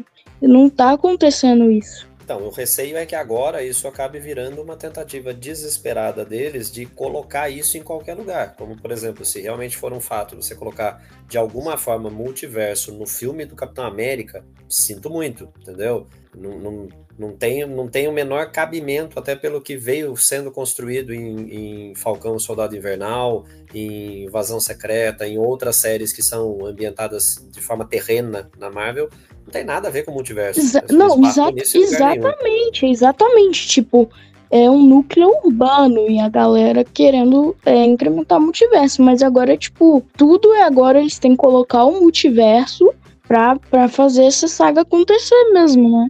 É, tipo em The Marvels. É, tipo, saiu rumor ontem de que um, um, o X-Men lá do Fera vai estar tá no final da cena pós-crédito de Marvels, né? Ah, Então, não tipo assim- acreditar A nisso. cara do Não consigo. Eu não Acredite, consigo. acredite. Não, e eu Mas acredito, é- e eu acredito, tá? Eu compro. É, aí a gente vai cair. Desculpa, gente, eu vou, vou entrar na frente aqui só porque aí vai ser meio pistolada minha agora, tá? Desculpa, rapidinho, prometo. Manda bala. Não, é só, tipo, sabe qual é o problema desses rumores? Tipo, a pessoa vai pro cinema esperando isso. Foi a mesma coisa com, com o multiverso da loucura. Ia aparecer todos os. Tipo o que estão fazendo com o Deadpool também, né? Vai aparecer todo mundo. Aí você chega lá, não aparece ninguém. Ah, não, o filme é ruim. Cara, não, pelo amor de Deus, o filme não é ruim. Não, não, não, Você- não. Isso, isso daí eu não. Isso daí é complicado, não. Exato, então, tipo assim, eu- quando eu escuto um rumor de que vai o Fera dos X-Men aparecer no final de Miss Marvel, eu falo, pô, pô, por quê, mano? Não tem nada a ver A com B, nem nada, tipo. O que, Eu não, eu que entendo. Eu entendo o seu Não, ponto, não, eu não entendo tô o seu falando, não tô nem falando que o que você falou, tipo, tá errado não, tá, cara? É só porque, tipo Não, assim, os sim, sim, rumores sim. começam a aparecer e aí começa a detonar o filme antes do filme sair pro cinema, Não, entendeu? sim, isso Eu só quero se for o férias do Nicolas Holt. Se não for férias do Nicolas Holt, É. eu não quero não. Exato. Não, mas, mas aqui. Agora segura, segura a teoria, hein? Eu acho, tá? Eu compro que depois, no final de The Marvels, a Mônica Rambeau vai ser jogada pra, pra outro universo, tá? Segura, Isso- segura isso a eu bomba, segura a bomba aí, e aí ela vai encontrar com o Fera ainda. Isso eu não duvido. Segura. Não, assim, encontrar com Fera eu duvido, mas eu não duvido ela ir para outro universo. Por quê? Ou coisa parecida. Porque é, eu ia até falar essa minha teoria de que, tipo, é, vocês lembram que Homem-Formiga acontece depois de, de Guerra Infinita, né? É, a gente tem Guerra Infinita, aí eles lançam o O Homem-Formiga. Homem-Formiga e a Vespa, né? Exato. E o final do Homem. A cena pós-crédito do Homem-Formiga e a Vespa, se não me engano, era até o final, né? Que era aquela cena pré-créditos. São eles desaparecendo. Eu não Isso, algo do É. tipo se Loki explodir realmente o multiverso. Foi isso que a gente tá querendo, né? Acho que mais do que de fato ser. É, algo do tipo acontecer, tipo assim, explodir o multiverso. Aí a gente vai ver, então, Miss Ma- a The Marvels. Terminou The Marvels, uma cena do multiverso explodindo e ele sendo impactado. Aí eu acho que faz sentido. E aí seria também uma introdução ao multiverso de fato. Aí, de fato, a gente vai ver o multiverso no dia a dia da Marvel. E você falou aí de Homem-Formiga, e tem uma outra teoria, não sei se vocês vão lembrar, você já ouviu falar, que o final do Homem-Formiga contra o Mania, na verdade, o Scott Lang foi para outro universo. Uhum, É, sim, sim. Então já seria um outro universo, a gente falando de multiverso, a gente falou agora que está ligado em pequenos pontos e a gente não consegue notar. Talvez esse seja também um ponto. Já foi apresentado um outro multiverso e a gente nem sabe. Agora a Marvel vai ter uma perda muito grande, provavelmente, porque mesmo tipo tudo que o Jonathan Majors fez foi completamente errado, ele tem que sair das, da série do, da Marvel mesmo, ele tem que sair.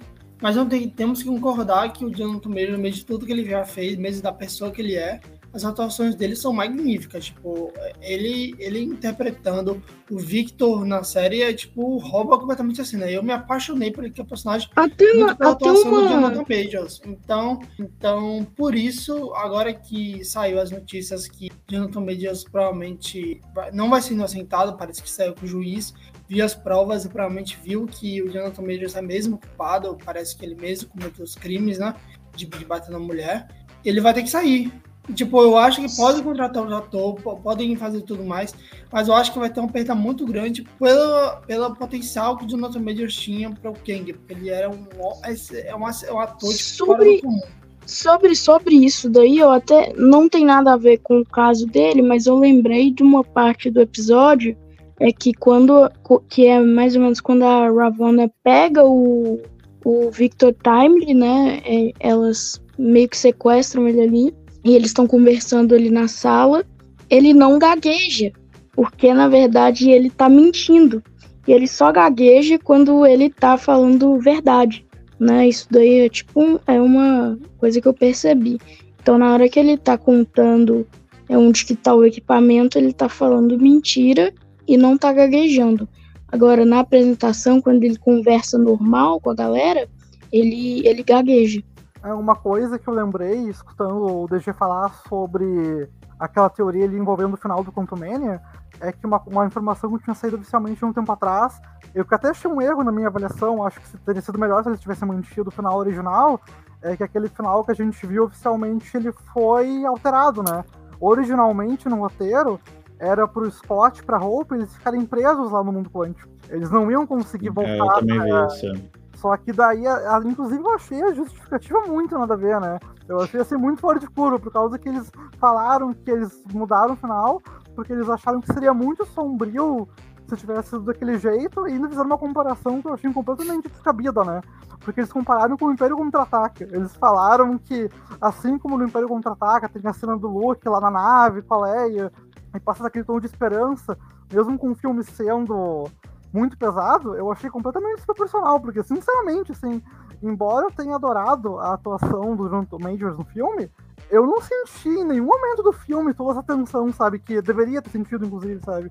Não sei, né? Se vocês sentiram todo esse senso de perigo, né? Ao longo do filme, porque, não. sinceramente, eu, é. eu, fiquei bem desconfortável com isso. E o interessante é que assim, né, você deixar o Scott e a, e a Vespa presa num universo qualquer é muito sombrio, mas você matar metade do universo, como eles fizeram no final do. do... É, é, é. é isso, isso, é tranquilo, né? Metade não, não, do universo. E outra, né? e outra. Então, os, os caras fazendo cirurgia lá no rock nos Guardiões lá é, é básico, né? Mas, mas deixar própria... os caras lá que ninguém liga no, no, a própria reloginha do capeta, que é coisa mais macabra do que a relógio do capeta, pelo amor de Deus, gente. É, exatamente. Isso, daí, exatamente. isso daí pra mim é. Desculpa, o, Thanos, o Thanos matando a família da Gamora, é... escondendo é, própria não, não. Né?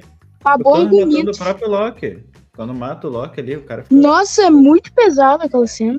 O que eu acho interessante nessa história toda é que nem, por exemplo, vocês estavam comentando, né? O Arthur mesmo acabou de falar. Se você pegar, por exemplo, e tiver um final como esse, em que Loki juntaria ou faria uma ponte com o Fera. É, se não me engano, até o professor Xavier aparece nesse, nesse, nesse possível, nessa possível cena pós-crédito. Assim, se você vai, se você vai daí para do Loki para isso, é um gancho pro Deadpool, beleza? É, eu, eu, é. eu, eu, não, eu não quero, eu não quero, mas se vier eu aceito. Agora. É, então assim, é tipo, existe o rumor, né, de que o Deadpool vai ser chamado pelo Loki. O, o, toda a história de Deadpool vai ser baseada no, na TVA indo atrás dele, me ajuda para resolver problema no multiverso. E aí, tipo, beleza, faria sentido a gente ter uma cena absurda dessa, da, sei lá, de alguém aparecer junto com os X-Men.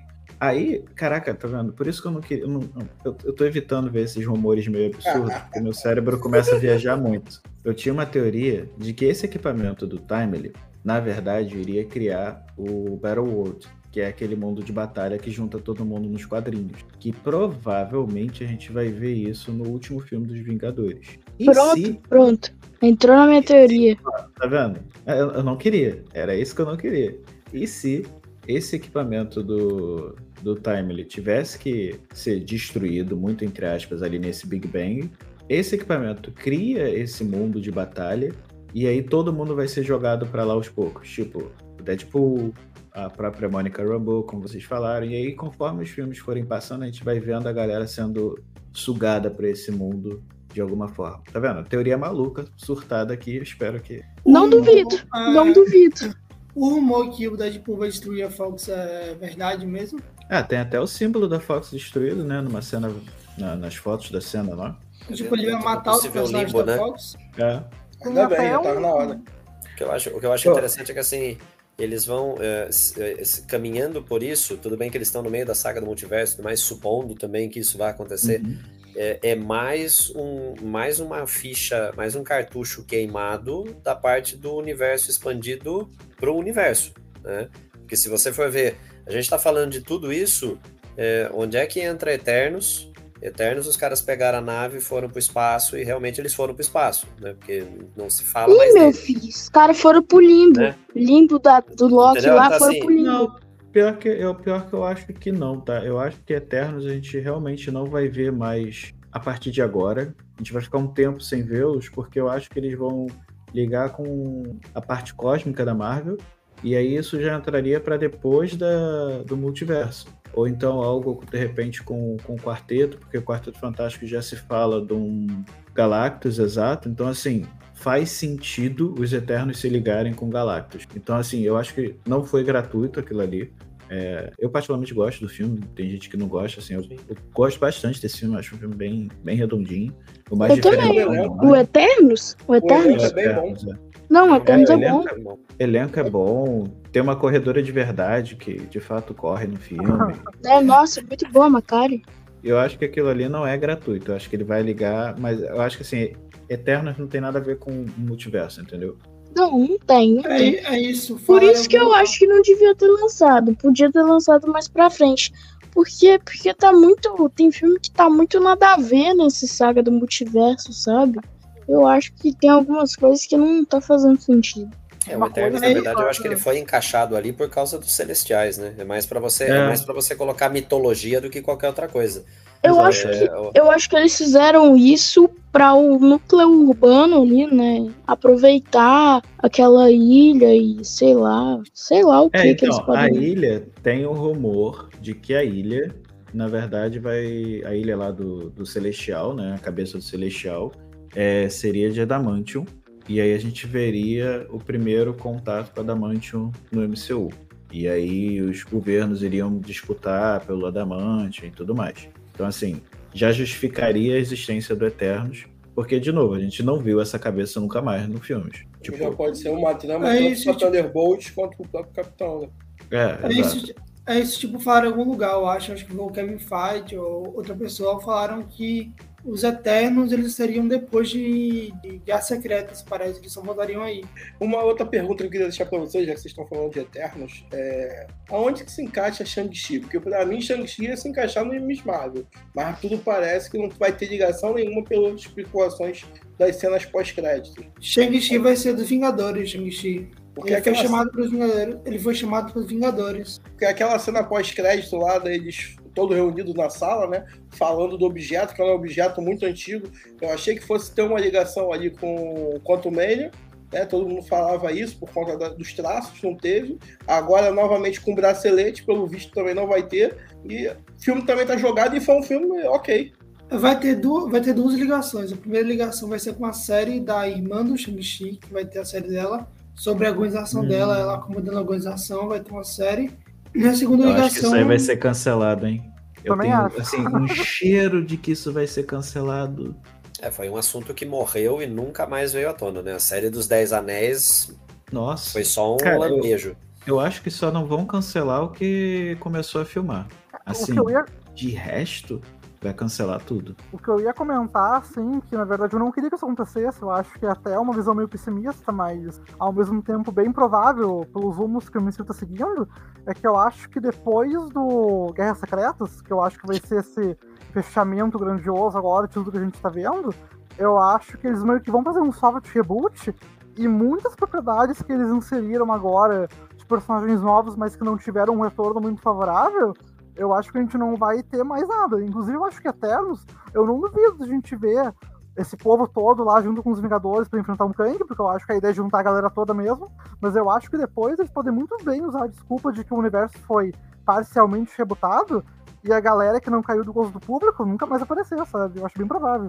É, Inclusive, outra, outra eles- coisa sobre essa coisa aí do, do que você falou de não ter conexão com o bracelete da, da Kamala Khan, o, eu não sei se todo mundo tá ligado, mas o bracelete da Kamala é, foi encontrado no, num lugar Na onde tinha o né? símbolo do- dos Dez Anéis, né? Então, tipo, tinha o símbolo verdade. dos Dez Verdade. Inclusive com o que o, inclusive com o que o Matheus falou, é, eles na verdade, eles, eu acho que eles vão tirar a fórmula Marvel. Eu acho que depois de Guerras Secretas, acho que eles vão mudar a fórmula, a fórmula da Marvel. Eles vão tirar o jeito de fazer filme com mais piada, com um negócio de ação mais sério e tudo mais. Eles vão fazer tipo um novo jeito de fazer filme na Marvel. Eu acho que depois de Guerras Secretas, eles vão fazer tipo um reboot para tentar destruir a fórmula Marvel que já tá cansada, já tá cansativa.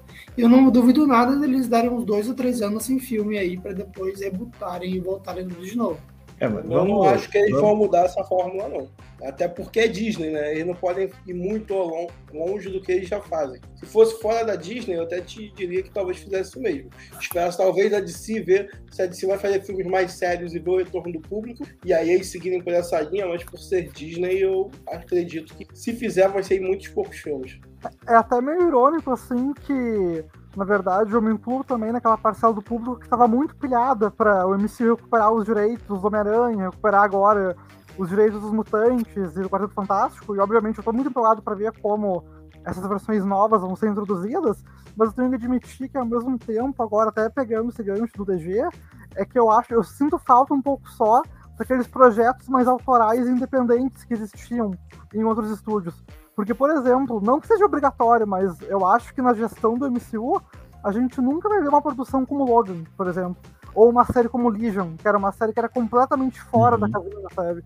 Tipo, eu adoro o que o MCU faz, mas sinceramente eu acho que faria muito bem se eles conseguissem abrir um pouco mais ali o leque de ah, estilos de produção diferentes, sabe? Mas eu não acho que vai acontecer. Eu acho que vai igual. igual. Os Fugitivos, né? Os Fugitivos também foi uma série bem legal. Até a série da Netflix também. Eles nunca fariam uma série como Jessica Jones, focando no, no drama dela, focando naquelas questões bem mais pesadas que uma série do MCU, como tem a limitação, o público infantil nunca tocaria, né? De forma mais direta, pelo menos. Mas então, aí só, só mais um adendo também. A gente, vamos voltar pro, pro Loki, que a gente já, já esqueceu o Loki. Mas é, quanto a isso, Matheus, é, eu acho que a Marvel tentou. Tá? Eternos, por exemplo, pra mim foi exemplo de uma pequena tentativa. Tipo assim, vamos dar um passo aqui pra algo mais autoral e a galera não comprou. Tipo, tanto é que é a menor nota do, do Rotten de todos os filmes da Marvel. Todo mundo reclamou porque não tinha Fórmula Marvel. Então eu, eu, eu também queria, tá? Também queria filmes mais autorais, de repente, um negócio mais diferente, mas eu não sei, não sei. Mas vamos, vamos voltar pra Loki, que a gente explodiu igual o multiverso. A gente tá querendo tanto que o multiverso exploda que a gente explodiu os assuntos. Vocês querem falar mais alguma teoria? Tem alguma outra, alguma teoria maluca, alguma coisa que vocês tenham lido por aí? Só, só uma, só uma pergunta rápida. Seguindo o histórico das séries das, das séries da Marvel desde o início, né? Para esses dois episódios de 0 a 10, que nota vocês esperam desses episódios? Porque o desfecho tem sido sempre o ponto baixo do negócio, né? É, então, eu tô de novo controlando minhas expectativas, tá? Eu sei que. Eu não sei como, mas eu acho que o último episódio a gente vai ter a batalha gigante, igual tem em todas as séries da Marvel. Então teria que ter uma batalha. Eu espero que não. O Arthur falando, espera que não, sonha que não. O Arthur, que já conhece a Marvel, tem visto todas as séries, sabe que vai ter. Vai ter lá a Daenerys com o bracinho de Hulk. Então, assim, eu Tiro, não bomba. sei. É, va- vai ter um momento tiro porrada e bomba. Eu espero que não, ou então que, enfim, se tiver que faça sentido. Mas ao mesmo tempo, foram só esses dois episódios que a Marvel não exibiu, né? Pros, pra pessoa, pro, Pra pra imprensa. imprensa. Pros críticos de cinema. Exato. Então, assim, é, pode ser que ela esteja guardando alguma coisa ali e a gente possa ver algo diferente. É, me lembrando agora da teoria do Caio sobre que eles seriam podados para para o lugar lá da primeira temporada. Tipo, imagina se voltar a aparecer o Crocodilo e os Loucos de outras realidades que nem apareceu na primeira temporada. Eu amaria rever eles de novo. Você acha que você acha que poderia acontecer? Cara, Eu desde, quero desde muito. que bem, é, então, desde que bem encaixado na história, pode vir, né? Eu Bem- acho bem que se, se a teoria de que eles vão ser mandados pro limbo for real, isso vai acontecer. Não tem como, eu acho que eles vão se encontrar lá. Mas aí depende, depende muito, né?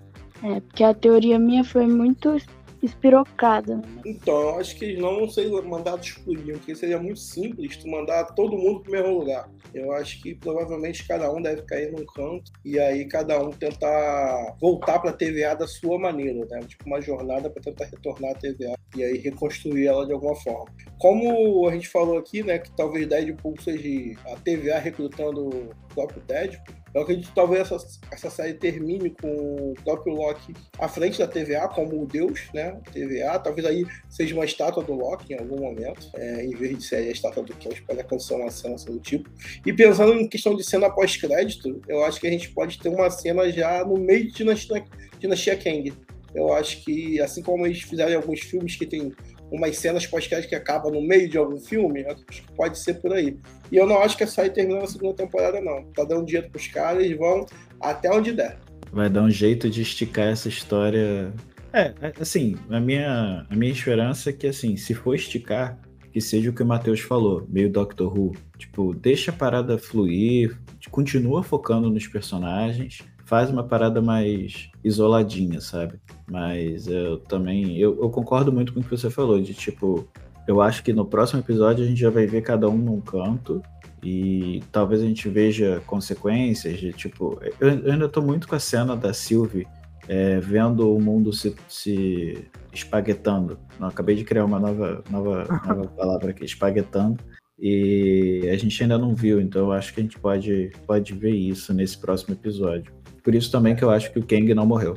É, eu acho que talvez só no limbo mesmo seja a questão da Ravonna, porque ela foi a única que foi diretamente pela é. ali. Mas os outros é. eu acho que cada um por um canto. É, teorizando uma teoria louca aqui, imagine se na cena pós-crédito, tipo, no final da série, o Loki fosse reencontrar o Thor. Porque o diretor o, do, da série falou em entrevista que o Loki dessa temporada é, era exatamente o Loki do, da, dos filmes da Marvel que a gente via. E ele falou também que o Loki estava retornando para ser o Loki de antes. Ele estava lembrando as memórias, estava lembrando tudo que passou. Ele estava se tornando o Loki que a gente conhecia de novo. Então, se imagine se o Loki, como ele já falou essa frase nesse episódio, que ele relembrou do Thor. Imagine se ele diz, como o Morbius está pensando em retornar para sua vida várias, várias vezes, que eu acho que o Morbius também vai retornar para sua vida em algum momento da série. Tipo, ele vai só viver a vida dele, eu acho que vai acontecer isso. Imagina se o Loki também resolve fazer, tipo, todo mundo vai acabar com o final feliz, e o Loki resolve, ah, vou voltar pro Thor. E aí eles aparecem eles se encontrando, assim, tem o Morbius provavelmente vai fazer no final da série. Caso a série acabe aqui, cabe nessa temporada. Acho que a única coisa que é preocupante nisso é que eu, eu, eu particularmente ficaria com uma sensação de jornada vazia. Então, assim, eu saí de um ponto onde eu hum. estava, eu passei por uma série de dificuldades que me evoluíram, e aí, no final das contas, eu volto lá atrás aonde eu estava antes. Então, sei lá, né? Depende de como eles encaixarem isso, né? Mas é, para mim só fica ruim por isso. Ah, Até eu porque concordo. ele já teve a redenção dele, né? Ele já morreu Exato. lá atrás. Então, acho que não faz o menor sentido. Não, e, e, tem aquele ponto, né? Querendo ou não, apesar de a gente estar tá vendo agora esse Loki variante, né? Que a gente acompanha na série, que já passou por essa jornada de redenção e ele tá completamente remodelado com as experiências e com a TVA, a gente também já acompanhou a trajetória de redenção do Loki tradicional. Ele já teve o arco completo dele, então na minha avaliação, pelo menos, eu acho o desfecho dele se sacrificando pelo Thor lá no Guerra Infinita, na minha opinião, perfeito, sabe? Tanto que eu tenho que admitir que, apesar do Loki ser meu personagem favorito do MCU, quando eles anunciaram a série, eu fico com um sentimento muito conflituoso. Porque eu pensei, nossa, foi tão perfeito o desfecho que ele teve, e agora uhum. vamos para etapa de variante. Mas no fim eu gostei, né, de como fizeram. Então, eu torço, inclusive, para até ter um reencontro esporádico dele com o Thor, mas eu concordo com vocês que seria na linha tradicional do MCU seria um tiro no pé, sabe? Na minha opinião. É, isso de tipo inserir ele na linha tradicional, eu acho que todo mundo vai ser inserido. Tipo, a gente já tem um boato de que o Wolverine vai terminar na linha principal. É, então, assim, eu acho, tá, que daqui para frente. E, tipo, até o próprio livro que você estava falando, né? É, já colocou todo mundo no MCU, tipo, os filmes da Fox, filmes da Sony, é tudo MCU, tá tudo no mesmo universo. Então, assim, eu não duvido a gente, no final de Loki ou no final de algum filme, a gente ver todo mundo na linha principal. Mas eu não acho que teria esse encontro agora. Seria, como você falou, um encontro, encontro esporádico. Eu ficaria até triste se visse o Thor nessa série, porque, tipo, é uma quebra, assim, sabe? Porque eu acho que esse Loki não precisa do Thor, entendeu? O Thor não precisa desse Loki, porque o, o Loki dele morreu e ele aprendeu alguma coisa ali, os dois. E esse Loki não precisa do Thor dele, até porque a experiência que ele teve com o Thor dele é uma porcaria, né? Foi, tipo, uma relação. O Thor já é Terrível. até pai, gente. O Thor já é até pai. É, tipo. Não tem porquê. Acho que cada um já arrumou o seu lugar ali no seu longe de Asgard, Uhum. né? Cada um construiu seu próprio lugar, seu próprio reino. né? Nossa, e Asgard mesmo tá largado, né? Tá largado. E Asgard, Sempre foi, Asgard né? Sempre foi largado. Esquece Asgard. Explodiram Cidade, Asgard. cidade, por- cidade portuária com internet ruim e, e só, né?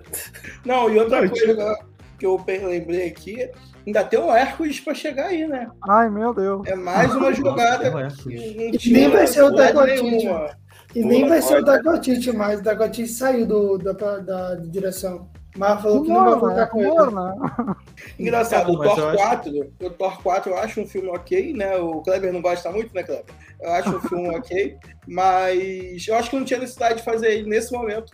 né? Tem tantos filmes que talvez pudesse ter a parte 2 ou a parte 3, que você poderia ter encaixado aí naquele momento. E agora já tem até o gancho pro Thor 5, e tem filmes tipo Shang-Chi que não tem gancho nenhum com o segundo filme. E eu Ah, fui a é. única pessoa que vibrei com Hércules no cinema, porque eu gosto ele de Ted Laço e eu amo Ted Laço. É, eu vibrei por causa disso também. E o ator, aquele personagem do, do Ted Lasso, que ele, tipo, É. vai lá pra sexta série, ele é muito foda. Aproveitando o espaço, se você que tá ouvindo a gente não viu Ted Laço, vá ver Ted Laço. É obrigatório. Ah, no caso de Thor 4 eu fiquei dividido, por causa que, como o Arthur sabe, eu também curto bastante o estilo do Waititi, mas ao mesmo tempo eu não gostei nada de como ele trabalhou a Jane Foster no filme, né? Então eu fiquei entre o amo e o odeio. Eu achei o filme divertido, mas o que ele fez com a, Jane Foster, realmente, daí eu entendo completamente a frustração do Kleber, sabe? É indefensável. É, Não, não, o, eu já- o só um próprio. Christian Bale também, eu acho que pô, foi mal aproveitado. Dava pra fazer um, um vilão muito. Se não fosse questão da, da faixa etária, né? Dava pra fazer um vilão, pô, com aquele ator foda. Não, só um adendo rapidinho. É, o, que me, o que me preocupa nesses filmes é assim, quando você viu os três primeiros filmes, esses três primeiros filmes eles tinham uma sequência. Né? Então você realmente planejou, de- voltamos ao, ao discurso do planejamento, mas é o que baseia base, praticamente tudo na Marvel. Quando você fez os três primeiros filmes, você tinha uma jornada para contar ali. Eu não senti, por exemplo, no quarto filme do Thor, o início de uma nova jornada que rendesse mais dois, três filmes, por exemplo, né? Que você estivesse construindo mais alguma coisa para frente a partir dali. E é o que o DG falou, você tem filmes que estão largados aí no limbo no seu primeiro filme, sem a menor pretensão de quando você vai encaixar esses caras de novo. né? Ou se for fazer isso, você vai fazer lá no futuro, onde você nem vai lembrar do primeiro filme. É porque na realidade eles erraram os dois primeiros, né? Então o terceiro acabou sendo o primeiro aprovado pelo É, público. é. Então aí tentaram fazer um quarto. O Thor estão falando, ah, não, o Thor vai ter cinco filmes. Não, o Thor vai ter três filmes. O primeiro e o segundo, vocês. Pô, a, a própria Marvel ignora completamente, assim. É como se não existisse esses dois filmes. Ela até usa um personagem ou outro, mas assim, você vê. Tanto é que a única coisa que eles usaram de Thor 1 ou 2 foi aquele, é, aquela besta lá que foi usada em Invasão Secreta. Então a gente já sabe é, o, o nível da coisa, né? A própria Marvel parece ignorar isso. Pra mim, o segundo filme é o pior filme da história da Marvel. É o pior filme de todos. É, eu tendo a concordar, eu acho. É, é porque, sei lá, o Loki rouba muita cena nos dois filmes. De novo, ele acabou voltando pro Loki sem querer, tá vendo? Mas eu acho que o Loki. Loki rouba a cena nos filmes do Thor, entendeu? Do próprio Vingadores, assim, eu acho que o Vingadores 1 é muito bom, mas por conta do Loki. Então, é, sei lá, eu, eu, eu, eu acho os piores filmes da Marvel, justo, tanto um quanto dois. Tô tentando lembrar de outro filme que eu tenha gostado menos, mas não, não consigo. Ai, Teria série. É, Viúva Negra realmente, mas acho que Viúva Negra eu não terminei com um gosto ruim, porque foi o primeiro filme pós-pandemia que a gente viu da Marvel. Então, eu quis que fosse muito bom. Então eu tenho uma sensação Eu boa desse ficar filme. bom. É, e não, e eu gosto da família dela, assim, é, sei lá, eu- é, foi, foi culpa da, da pandemia. Ah, Foi é que no, no caso, no caso da Viúva Negra, na minha opinião, por exemplo, eu acho que é o principal caso do MCU que a gente vê que a fórmula da Marvel atrapalha às vezes. Porque, por exemplo, eu acho que aquele começo do filme dela, que mostra a infância dela, e aquela se- sequência de abertura que toca Nirvana, mostrando as crianças lá e a, a sala vermelha pegando elas, muito foda. Só que É. depois disso, o filme vira completamente uma aventura, assim, genérica, que não é ruim, só que, querendo ou não, não tem nenhum nível de personalidade. Então, eu acho que, no caso do Viúva Negra, ela tinha que ter um tom tipo as séries da Marvel da Netflix. Aquela pegada ali mais do Demolidor, Jessica Jones, Justiceiro. Aquela, eu acho que aquele estilo ah, family friendly ali não combina com a Natasha. É, eu acho que esse filme saiu na, na, na, época errada. Eu acho que ele é um filme da fase 1, fase 2. E saiu na hora errada. Eu ele não é ruim. Eu até hoje não perdoo que o filme da Viva Negra teve a ver com a entre Guerra Civil e Guerra Infinita. Porque para mim, o filme da Viva Negra tinha que contar o passado dela. Tipo, eu sempre quis saber, desde Vingadores 1, como era a relação dela com o Hawkeye e o passado deles lá no, nas missões deles, entendeu? Sempre quis saber tá, sobre Mas eu isso. acho que isso ia ser série também, tá? Eu lembro que tinha um rumor de que isso seria série. A gente iria acho explorar. Que do Gavião, ia ter uma série do Gavião, é, Ia ter uma série do Gavião explorando esse passado com a viúva. Mas voltando aqui para Loki e deixando o resto do MCU de lado, já a gente tá com bastante tempo de episódio, já podamos o Caio aqui. Infelizmente o Caio já não participa mais da gravação, mas é, a gente vai gravar provavelmente o próximo episódio já no quinto e no sexto. A gente vai acompanhar os dois próximos episódios, vai falar bastante sobre o que pode acontecer. E depois a gente vai voltar nessas teorias, a gente pode voltar aqui para revisitar, ver o que, que a gente acertou, o que, que a gente não acertou. Provavelmente a gente vai errar tudo. Eu acho que, como sempre. É, então, vai ser divertido, vai ser bem divertido. É, e antes de mais nada, eu gostaria de agradecer novamente a todo mundo que participou. Muito obrigado, foi um episódio muito legal. De novo, um, ótimo episódio. E se você quiser entrar em contato com a gente, é só mandar uma mensagem lá no arroba Tropa Nerd Oficial no Instagram, que a gente fala com vocês aqui nos próximos episódios, beleza? Muito obrigado, pessoal, e até a próxima.